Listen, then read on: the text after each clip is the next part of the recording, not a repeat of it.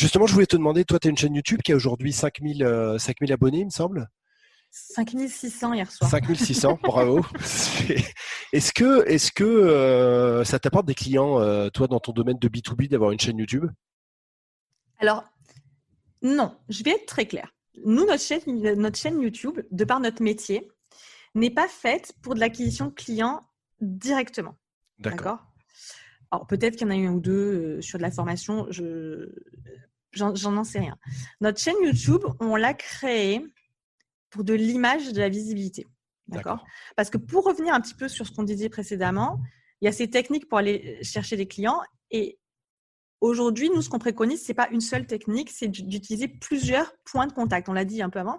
Et donc, ce que je trouve, ce qu'on voulait, euh, bon, c'est vrai qu'on s'est un peu lancé un peu comme ça quand même, hein, parce qu'on trouvait ça cool et que on avait envie de le faire. et qu'on avait surtout envie de pouvoir parler aux gens. Mais aujourd'hui, ce qu'on se rend compte, c'est que euh, YouTube, comme les autres, euh, comme le reste de ce qu'on fait, parce qu'on a une chaîne de podcast aussi, euh, c'est plutôt pour avoir des points de contact et de la visibilité via plusieurs plateformes.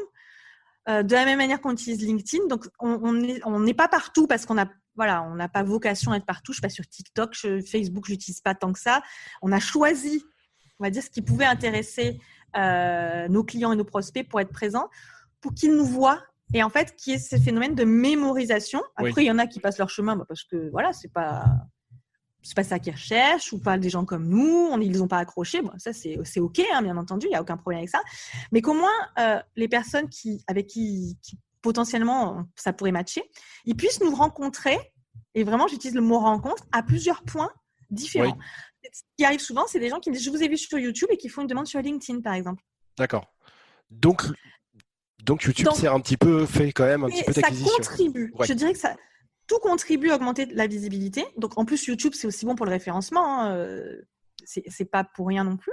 Mais on va dire que c'est tout contribue à, euh, à, créer cette communauté pour qu'on soit visible auprès de cette communauté. Mais dans l'acquisition de clients, on a aussi de la recommandation. Bien sûr, heureusement d'ailleurs, hein, c'est celle qui, qui est la plus facile. c'est la plus facile et c'est la. Comment Mais au début, quand tu n'as pas de clients. Oui, oui, oui. quand tu n'as pas de clients, il faut bien quand même. Euh, alors, oui, euh, il y a la recommandation qui est un canal d'acquisition important, mais également, nous, on a LinkedIn euh, la publicité sur LinkedIn aussi nous a rapporté des clients. Oui. Euh, et les, techniques de sales engagement nous ont rapporté euh, des clients. Et aussi, bah, en fait, les, dans, la, dans la prospection, c'est quelque chose qui est très important pour nous également. D'accord, ok. Donc c'est intéressant pour résumer. Donc sales engagement, donc email marketing pour, pour ceux qui qui comprennent pas ce terme qui est un, qui est un peu plus B2B. C'est vrai, moi je l'utilise jamais du coup. email marketing, et ensuite publicité LinkedIn euh, qui viendrait en numéro 2 et ensuite euh, le bah, reste souvent, on fait des campagnes ensemble en fait. Hein, D'accord. c'est souvent couplé. Ok. Parce que après, tu as ces techniques de retargeting. Bon, on va pas rentrer dans la.